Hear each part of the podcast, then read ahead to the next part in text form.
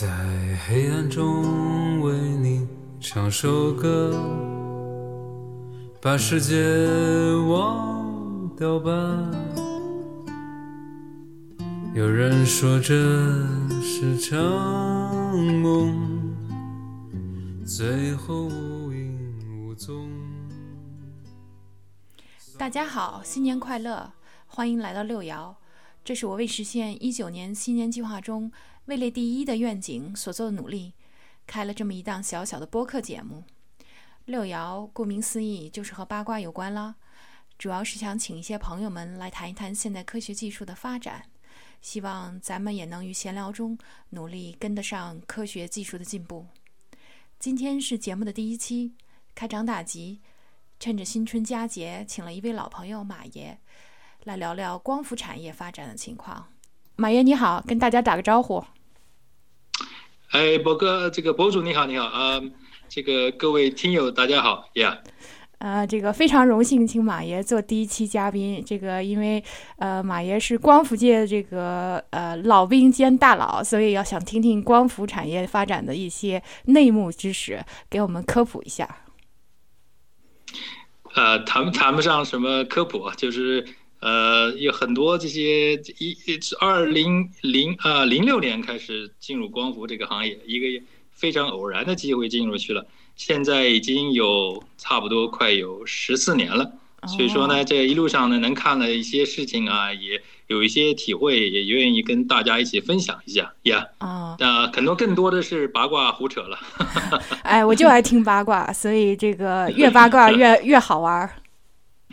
好的，好的啊。那那先从技术的问题，这个我们小白问起。现在就是说，光伏板一开始效率是很低了，这些年肯定发展挺快的。那么现在啊，这个它基本的大规模生产的这种工业的光伏板，它的效率一般是多少啊？大概？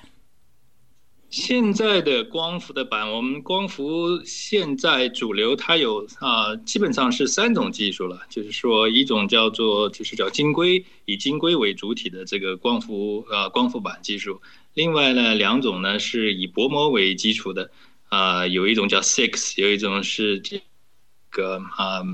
呃中文我也不知道该怎么说了，还有一种是地化铬，地化铬呢只有全世界只有一家。公司是成功的把它推向商业应用的，就是美国的 First Solar，我们就是在中中文呃中文里面称为第一太阳能公司，也就是美国呃世界上市值也是比较大的一家公司。除此之外的呢，那大部分绝大部分，尤其在中国的的为主体的这个呃光伏呃生产国呢，他们主要是以晶硅为主的。晶硅呢，它是呃现在的功率呢已经比较接近于。所谓理论的峰值了啊，在理论上，这个晶硅为主体的这个光伏板的效率啊，电池的效率是百分之二十五点几，是一个理论值。加上你把它封装以后，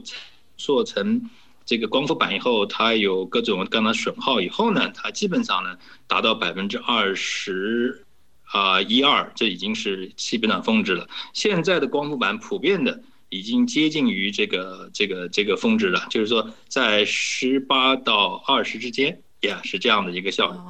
那呃，就是说，因为我知道，比如说是在卫星上，它的那个比较高端的那种光伏板，它是说有好几层，就是说它如果。太阳光进入一层以后，它的那个效率不是那么高，然后它再进第二层，然后逐渐这样攀升。但是那样也就是百分之二十多一点。那就说现在民用和那种比较贵的这种，嗯，精尖产业的那个效率，其实听起来好像差不多了，是吧？呃，在卫星上使用的呢，普遍使用的以前呢，就是嗯，因为在。卫星啊，或军事上用呢，它不计成本。他们用的呢，不是以金硅这个硅材料、硅基、硅基做的这个，它是用用其他的一些金属作为这个呃呃这个 substrate 去做的那些电池片啊，那种那一类电池片，它的最高效率可以达到百分之四十几的，yeah。就理论上面可以达到百分之四十多的，但那个那种硅片呃硅片呃电池片的这个啊成本是非常非常之高，它无法大规模的作为一种主体的发电的这种形式啊或者方式来使用，Yeah，哦，那那就是说，现在比如说，呃，它的成本和十年前的成本大概降低了多少呢？那主要是什么原因造成的呢？现在大规模的应用商业应用中间的这个啊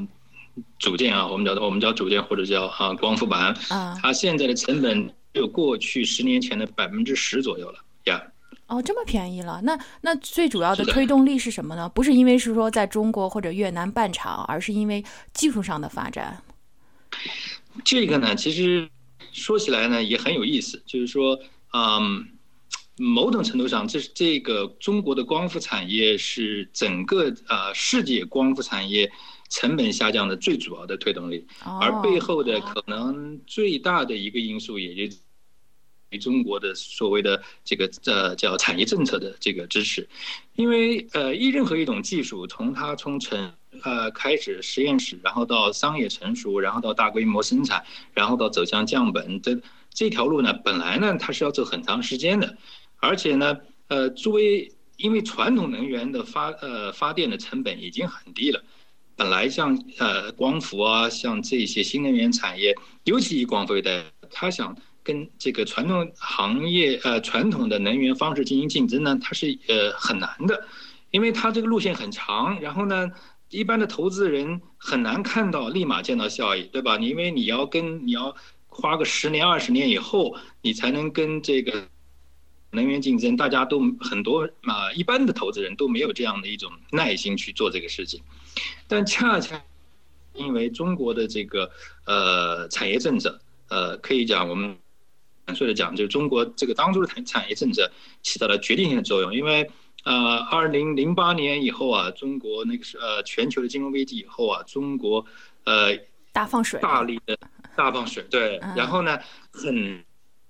的钱就涌向了这光伏，因为当时的光伏啊，就是呃，成利润还是很高的，因为全球呢，为了这个清洁能源，为了这个呃气全球这个气候变暖的这个这个问题，各个国家呢都有各种各样的政策，尤其欧美这些发达国家。那么欧美发达国家，呃，主要在欧洲啊，他们有很多的这个呃，你也知道，欧洲是相当于环相当环保，对环境更重视，人们的在呃消一般消费者也愿意为环境保护多付出这些钱。那么这些钱呢，就反过来就作为一种补贴，补贴到新能源里面去。那么在当时那种情况下呢，就是作为光伏制造业呢，是有非常大好的利润的。我印象中间，嗯、在二零零七年啊、就是我刚刚加入光那个这个这个光伏产业的时候，，嗯对，那个时候的光伏组件的一瓦，我们光我们光伏组件一般是用一个 dollar，呃，就一瓦呃一瓦多少 dollar 来来这么来规定的，对，啊嗯。对吧？嗯。啊、那个时候差不多有四块美金一瓦，而它的哦。成本呢，大概呢在三块美金左右，就是说，呃，那个那个利润是非常之丰厚，而且呢，啊、呃，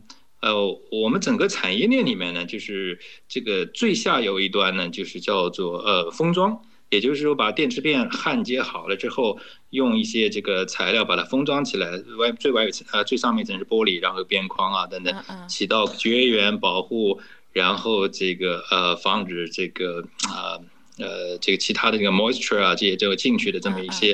呃作用。那么那个那个工艺呢是相当简单的，而且非常容易被大面积普及呃普及。在中国当时啊，它用半所谓的半自动化方式，因为中国的人工那时候很便宜，很多，而且呢，中国有很多熟练的工人，他们从其他的行业转过来做这种手工焊接，它的成本啊相当低。所以说，在那二零一七年，我印象很深的，我有一个朋友，他们当时在南京啊，他们租了一个厂房，一个废旧厂房，呃，一个就是那种呃破产公司的一个厂房，就招起一些工人，就是在短短一个月之内，他就拉几条线来，然后这可以讲赚的就是满盆叮当啊，因为啊基本上就是呃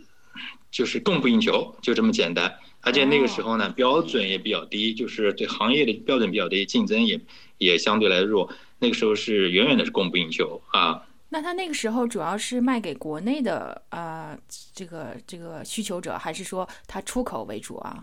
出口那出口出口，中国的整个光伏产业经历了好几轮的这个这个叫什么这个起伏跌宕，呃，可以说是一路是风景，就过山车一样的这个风景无限。呃，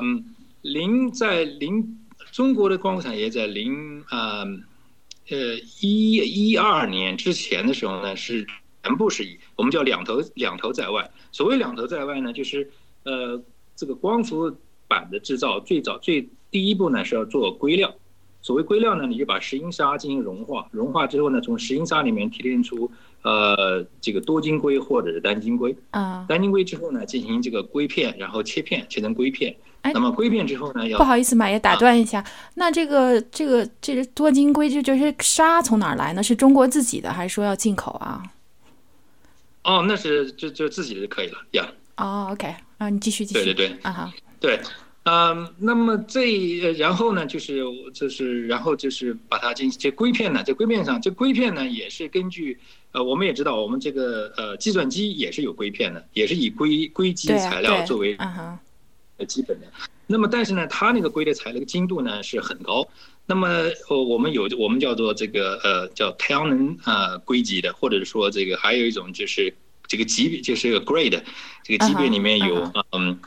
有专门是用来做这个呃芯片级别的，那芯片级别就很很贵，而且很高，但是又大量的就是说工艺可以做到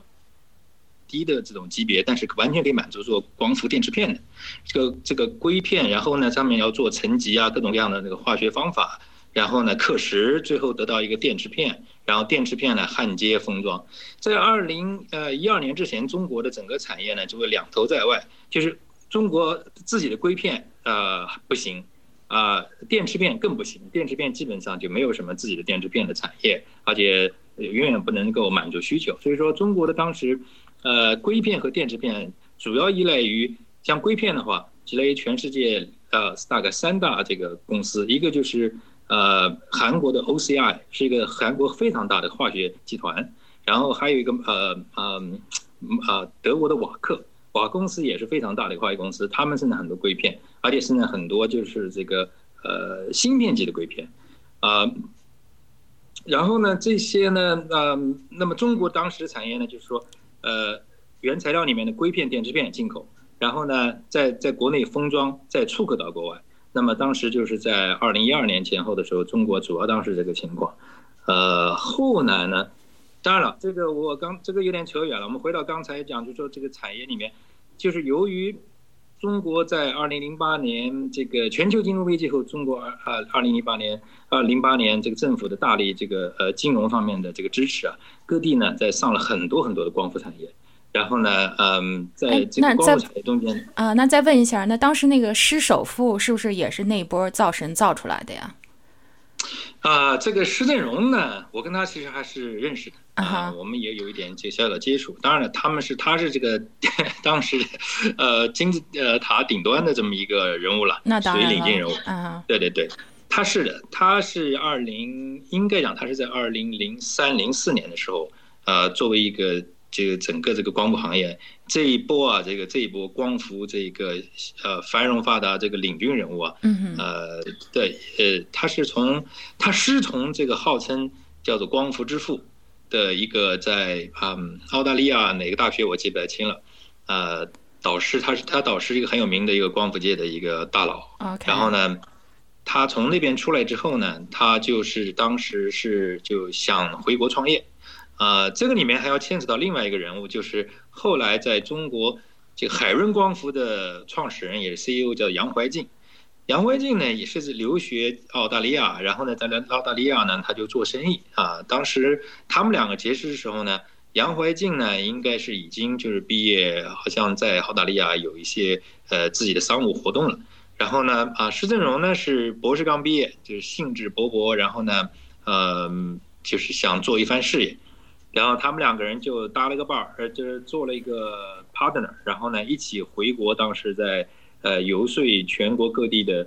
呃政府啊投资这个光伏。嗯。啊，这个故事讲讲很长的，这个这个这个可以专门讲一个这个系列 光伏大佬系列。对，包括杨怀进他们后来这个是海润光伏，他就是后来破产，不是破产了，海润光伏现在差点。快要摘牌了嘛，就是从 A 股摘牌了。嗯，据说杨辉进现在处境也非常困难，因为他们牵扯到一起，就是说上市公司这个虚报业绩，这个叫什么？这个呃违反证券法的事情呀。哦，那有可能坐牢是不是？如果弄不弄得不好的话。呃，我知道他们那个呃，就是海润的里面的其他的几位所谓的高管啊，包括董秘啊什么，现在已经是坐牢的，已经是在牢里。哇天，那这个大起大落十年之间也也真是风险挺高的啊。对，但是呢，这个说实话讲，你看啊，咱咱中国制造业里面，这个光伏产业应该讲是在全世界，就是在各个行业里面，就制造业里面，中国的光伏是这个地位在全世界第一的，没有其他的任何一个制造业，中国的制造业可以在全球的这个同行业里面可以占据这个位置。啊，这一点上，应该讲还是还是值得自豪的。那那那如果贸易战打起来，那对你们有什么影响？那是不是为什么你最近老往越南跑啊？啊，是这样子的。这个呢，就要讲到，就是说，二零一二年以后啊，就是发生了几件事情。这个二零一二年什么事情呢？二零一二年就是说，中国当时的光，我不讲嘛，就是说，零八年金融危机以后。中国政府的大力的这个资金的这个资助啊，然后全全国各地在新建各种各样的这个产业园，而且光伏是必然的一个产业园之一了。当时有哪里呢？那江苏就有啊呃这个以呃常州天合光能为核心的一个产业园，天合光带动了什么？当时有这个附近的武进。呃，还有一个呃，像什么太仓啊，那个那附近都有很多大的厂。然后像一个苏州，苏州有一个以苏州这个叫阿特斯，呃为代表的一个这么一一群，呃一个产业群了。然后啊，苏州后来又出了一个保利协鑫啊，然后这些企业就是呃，他们这个规模上的非常非常快，呃，这个产能扩的就是说几乎是快马加鞭，大家都在拼命抢。对，那么带来的一个什么呢？就是说，这个呢也是可能也是中咱中国这个产业政策的一个一大弊端了。因为产业政策各个各个地方执行的时候，他们只考虑各个地方的利益，总体上呢，它缺乏一个互相协调的呃问题，所以说造成呢，就是中国的大量企业互相压价。那不是中国一向干这事儿吗？哈哈哈说的也是，说的也是。然后这个这个二呃零八年以后啊，就是尤其是在一零年一零年的时候啊，整个中国光伏走向了一个顶峰，啊一零年我印象中也最什么呢？一零一零年的时候，当时，呃是在天合光能作为他的一个高管，然后呢，我们当时呃美国啊每年有两大这个盛事，就光伏界的这个盛会，一个叫做 Intersolar 啊 SF 就是啊就是 San Francisco，一个叫做这个呃呃。呃，另外一个叫做，哎呀，我一下我一下想不起来了，呃，Intersolar，嗯，呃，我我现在想不起来。另外，在在洛杉矶还有一个，就是由英呃美国本土的一个呃两家这个光伏协会主办的，一个是呃美国的，就是叫做光伏能源协会，另外一个呢就是美国的叫做能源，呃，就是。就是电力光伏这么一个协会，两家协会就是主主办的另外一个这个业界的展览会啊，对对对，叫哦哦叫 SPI 叫 SPI 一样啊叫 SPI 叫 Solar Power International 这个这两两大盛会，这个 SPI 呢一向呢是比这个是更大的，它一般它的它时间呢都是在十月份九月份到十，也是时间呢各方面也是最好，而且是到了一般到一年的第三季度啊第四季度的开头啊。那么这一年的大家也差不多了，所以说呢，这这个 SPI 这个会每年每年呢都是选择在要么在拉斯维加斯啊，要么就是在什么佛罗里达的这种度假胜地啊，要么就是在呃呃这个 LA 的 Anaheim，就是在这个它的一个呃迪士尼的旁边，哎，然后总是得在阳光充足的地方哈，才能对得起那光 伏。也是可以，大家可以放松放松，玩一玩，是吧？当然是一类的。我印象非常深的，二零一零年那次那个那那次盛会啊，那你知道吧？就是中国的这些各大公司都是都是不惜血本呐，就是这个花钱如流水，呃，请了各种各样的名人站台啊，二零一零年啊，我们当时就是天合光能，第一赞助了 F 一啊 F 一那个一个车队，啊，我记不太清是哪个车队了，好像是 Shell 那个一个车队，第一个，然后第二个呢，在 SPI 的会议上的时候呢，他当时呃请了呃美国的两位明星，一个就是当时美国演那个急诊室里面的那个男明星，就是那个急诊医生啊，那个男明星非常帅的那个那个那个男明星，另外一个请了。美国当年著名的那个海滩就就是那个呃，这个 Beach Water 那个那个电影里面啊，那个电视剧里面的一个一个女明星，而且后来她成了一个艳星。哦，我都没看过，好吧。总总而言之，就是这个钱很多，是吧？对，一零一零年的时候，我们当时这个呃，怎么讲呢？就是。我虽我因为我我当时在天光呢是我不负责销售了，我们当时在做光伏项目，投资啊什么之类的。但是呢，好多人就来找到我说是，哎呀，你能不能给我们一点货呀？能不能给我们一点货呀？哦，那时候是 完全的这个这个呃卖方卖方式的，对对对对对对对对。啊，就是，但是呢，这个这个是从零八年到一零年这段黄金时间啊，就是中国的这个大力的支持啊，然后呢，加上欧美虽然有这个金融危机啊，但是欧美的这个光伏行业它没有受到了多少影响，补贴仍然有，而且呢，这个随着中国的这个呃大量的这个企业进来以后，它的成本在节节往下走，这一走了以后呢，这个空利润空间就很大，所以说呢。这带动了整个的这个其他的就是这些下游的，我们所谓讲下游的，就指这些，哎，我们讲这个下游主要是指的是光里面就是投资界的，就是很多一些人一看哇，我投一个光伏电站，我这一算，哎呀，我的这个嗯，我的 IR 就内部回报率都是百分之三十四十，你想想看，这个这个傻子才不做呢，啊，就是就是暴利嘛，嗯。哎呀，当时的这个暴利到什么程度啊？我跟你讲个最有趣的事情，就是在德国。嗯哼。德国当时啊，这个光伏补贴非常非常高高啊，我记不清价格多少了，但是它大概差不多有啊二十几欧元一度电啊不啊二十几就是嗯零点二几欧元这么一度电啊很高的价格，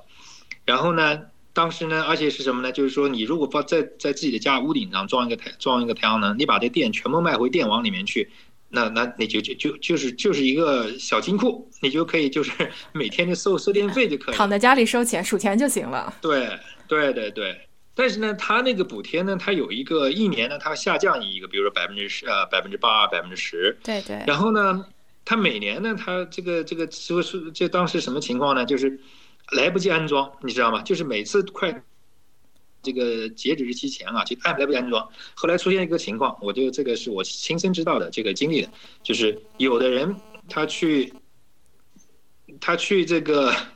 他他他家里面就是这个这个光伏啊，我们说了，它这个出来的电呢是直流电，你到电网里面变成交流电，所以说中间它有一个叫逆变器的一个这么一个装置，一个电装置，直流变成交流。对，那个。逆变器啊，当时是主要是以德国的几家公司作为它的这个主要的供应商。嗯。然后呢，那么他们的产能就根本就跟不上这个安装的这个这个需求市场需求。嗯。就出现什么情况呢？这个这这个这个安装商在你家里面把它安装上去，然后请这个这个这个这个政府的 inspector 来看完了，把它拆了，放到另外一家。所以这个也老外不是也是都那么诚实对吧？对对对，就是为了凑这个拿这个拿这个补贴的批文，拿了补贴批文嘛，他回头后续肯定是要把你这个给你补上这个逆变器的，但是你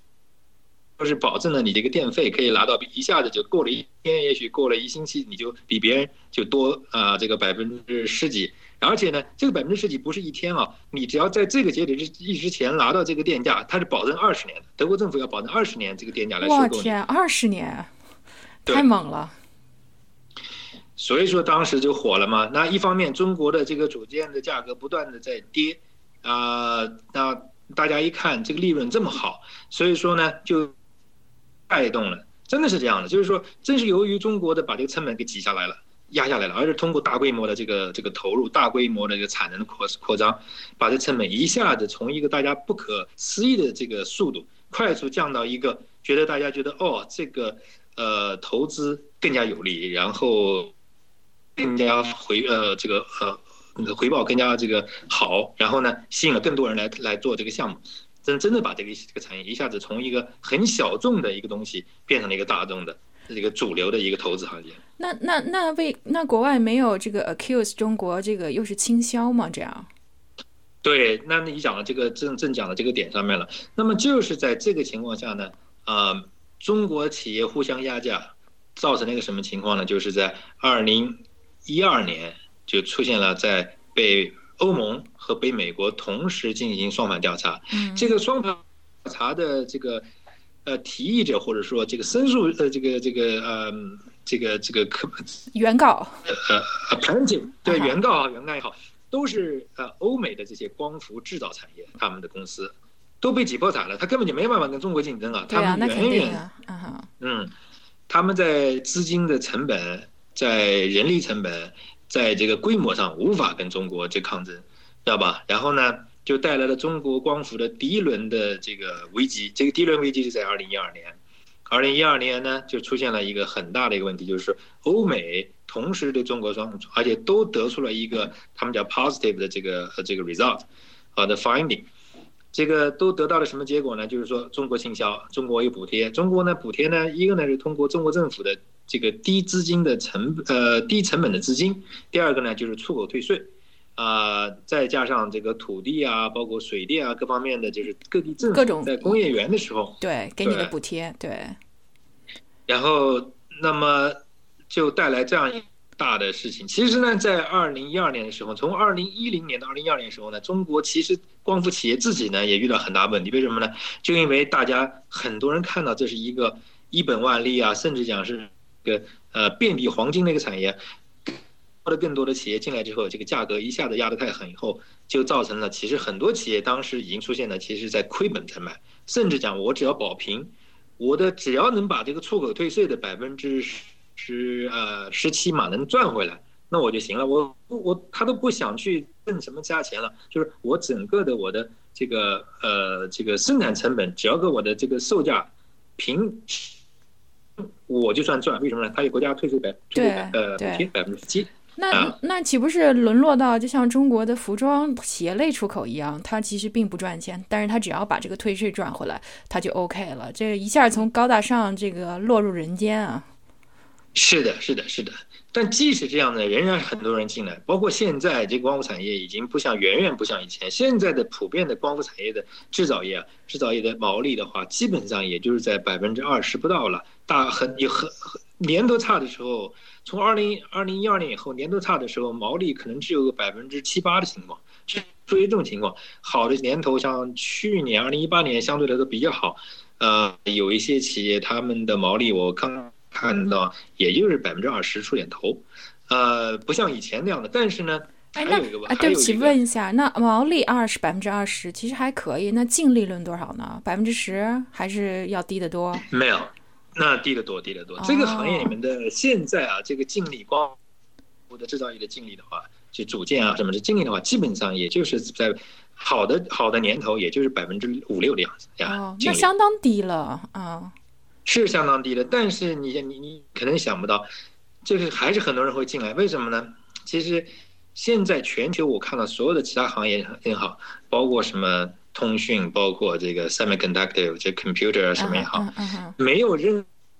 一个行业仍然能够像光伏这样的每年保保持啊全球保分保持百分之十几的增长。对对对，就大家看这个增量。这个增量啊，嗯，就是说你的 revenue 一直往上走，虽然你的啊利润比较低，但是你一直往上走这个趋势，所以这个大概这个 stock market 也比较买账。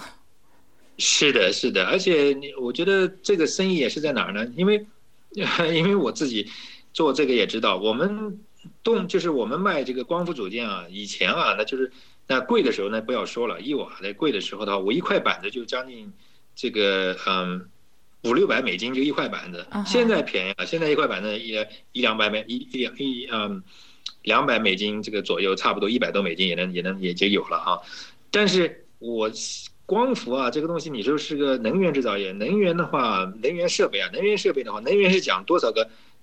呃 terawatts 这种 gigawatts，它这个量是非常大的。你动不动的这些企业动不动就做了。呃多少个亿的这个产值啊什么之类的，嗯而且每年还有百分之，就是说如果你做得好了，每年还有百分之十几的增长，这个还是蛮不错的呀。哦，那那对啊，所以这个入对行还是很重要的。这个你在这个 right moment 进了这一行，还是非常有远见的啊。我我是偶然进去碰进去的。啊，哎，那为什么现在要往越南转呢？是因为越南的补贴更好吗？啊，就是因为双反，不是因为双反，啊对对对，就像二零一二年以后，二零一二年呢，就是其实全呃欧盟当时给中国呃跟跟中国这些企业呢，就是达成了一个协议，我们叫它它叫最低价，啊也就是说，所有的中国制造的光伏组件出口到欧盟，必须要满足一个最低价。呃，但是呢，这个最低价这个政策呢，始终呢也没有执行的很好 啊。其实为什么呢？因为中国人很聪明啊，有笨办法来倒来倒补贴。对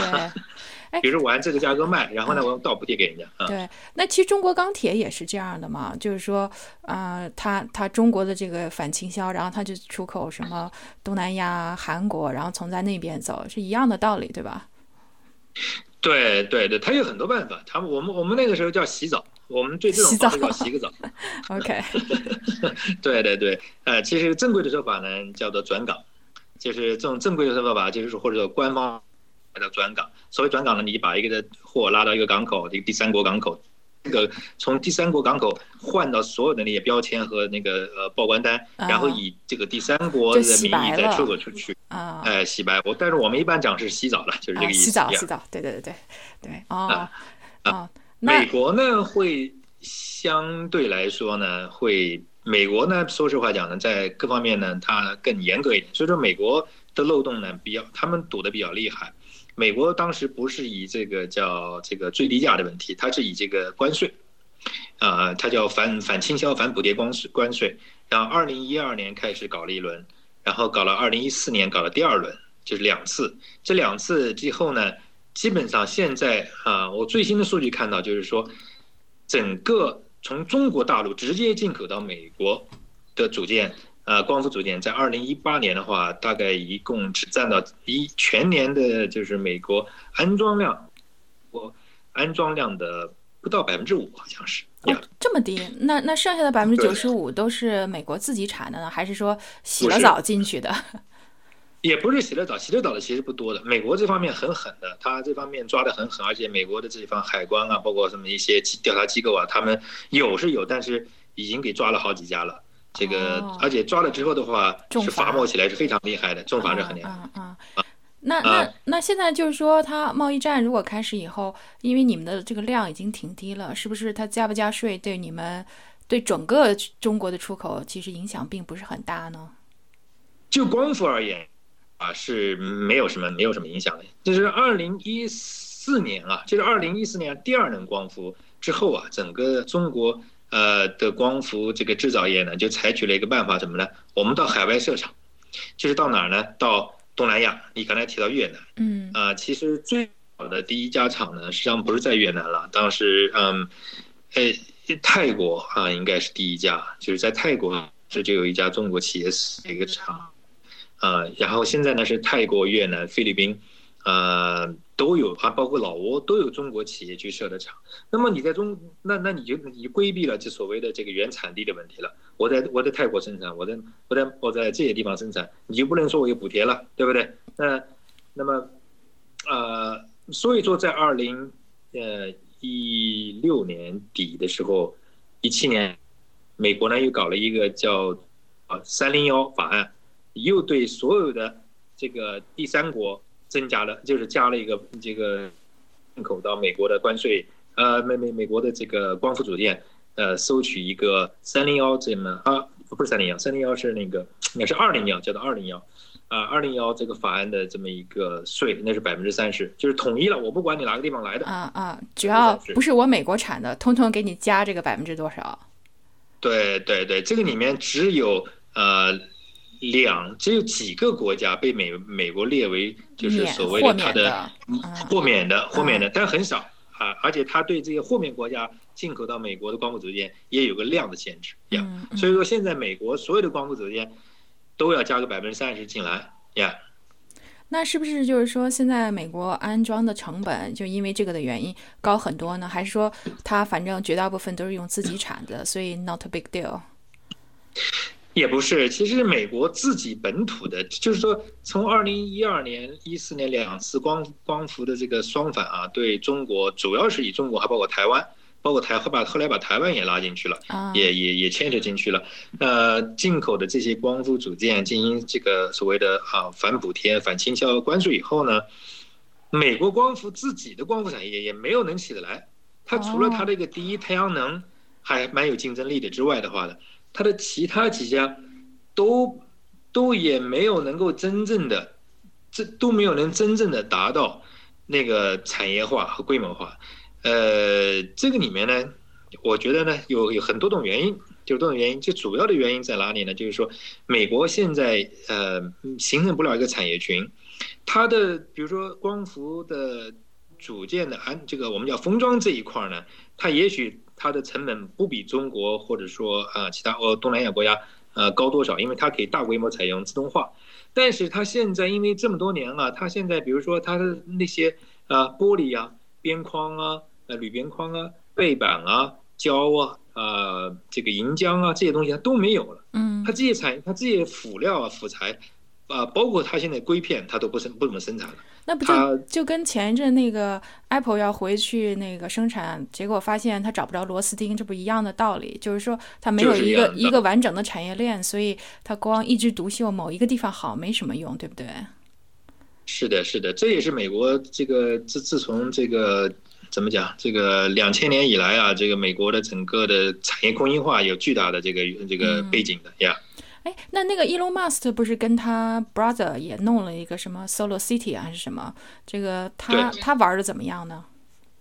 他们 Solar City 的话，他们走的是一个，他们第一个呢，他们最初的时候呢，他们是作为一个安装商，就是说，哦，他去买了这些东西，他们去给家庭啊去安装。他们而且市场呢，主要局限于就是说，一个是家庭，我们叫户用型；再有一个呢是小商业，呃，用户。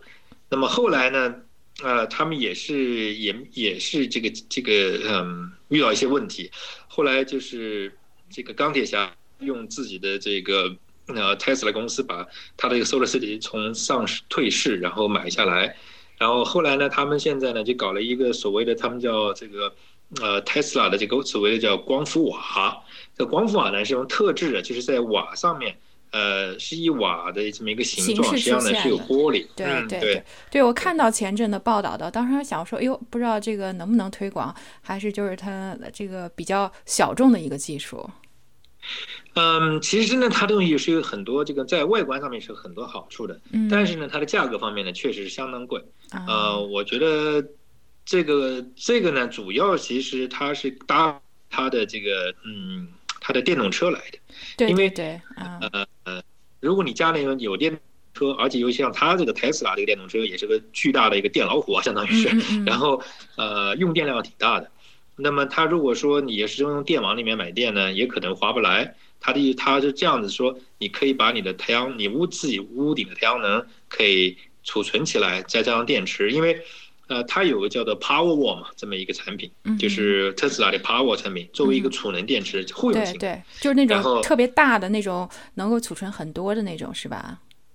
对对对对，而且做的相当不错，说实话，做的相当不错，因为它是呃从它的电动车的电那个电力技术一脉相承过来的，啊，那么它相当于就整个它就一一个完整的 eco 系统对，整个 ecosystem 就有了，对对对，对对对。然后呢，它有自己的储能，然后有自己的这个充电桩，还有自己的这个呃，这个这个 EV car。所以说，它这套呢，它现在走的这条路线，所以说它已经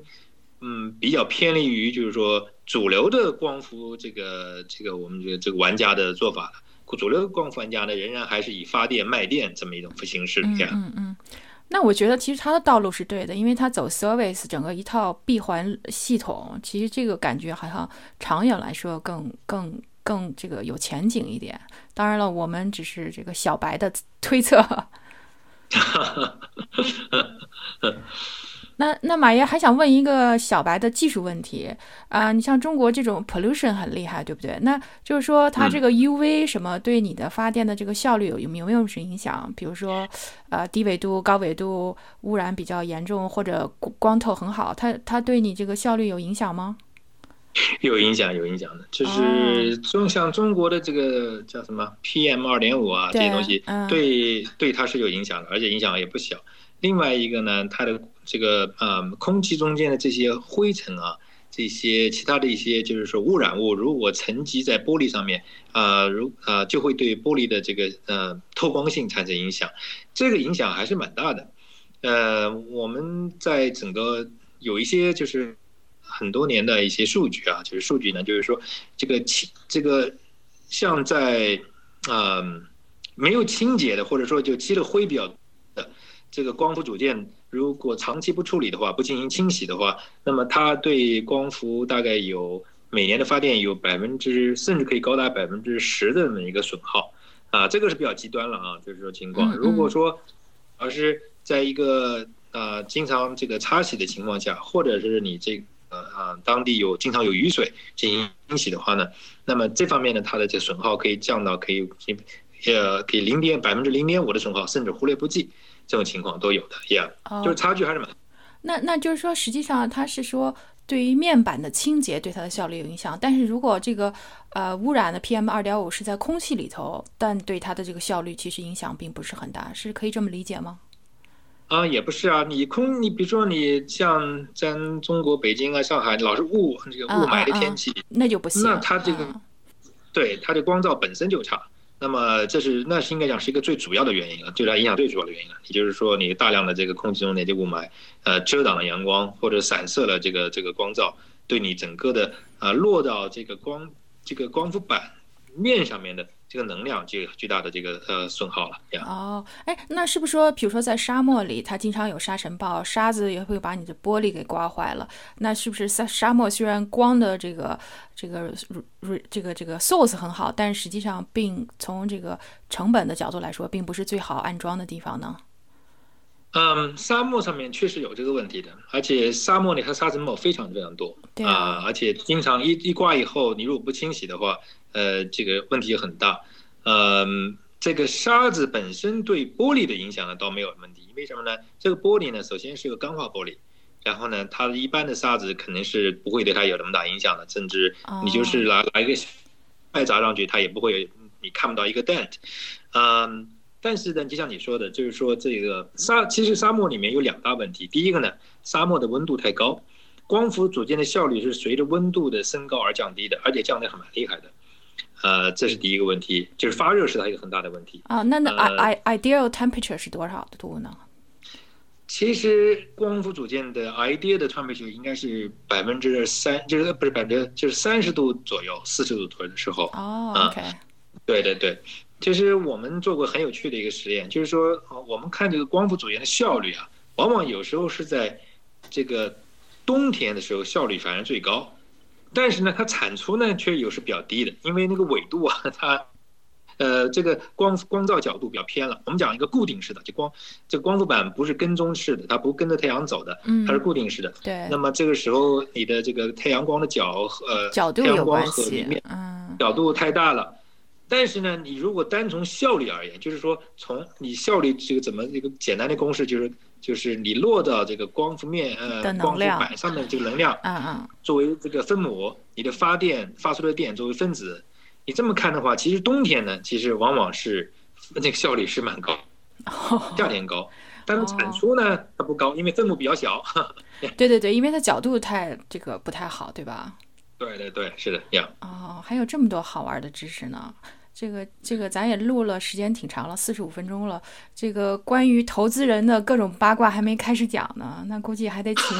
请请马爷来讲，再来一次，再讲一个下期八卦才行呢。好的，好的，就是今天就是这么呃随随便便的这么东拉西扯的，也说的不是很完整啊。对，这个这个长了好多知识，觉得真有趣，所以这个非常感谢这个您的时间拨冗来给我们科普。那新年快乐嗯，好，新年快乐，新年哎，快乐，新年快乐，拜拜。好，拜拜。你是光，你是唯一的神话，我只爱你。那么这次六爻节目就到这里结束了，谢谢您的收听，我们下次再见。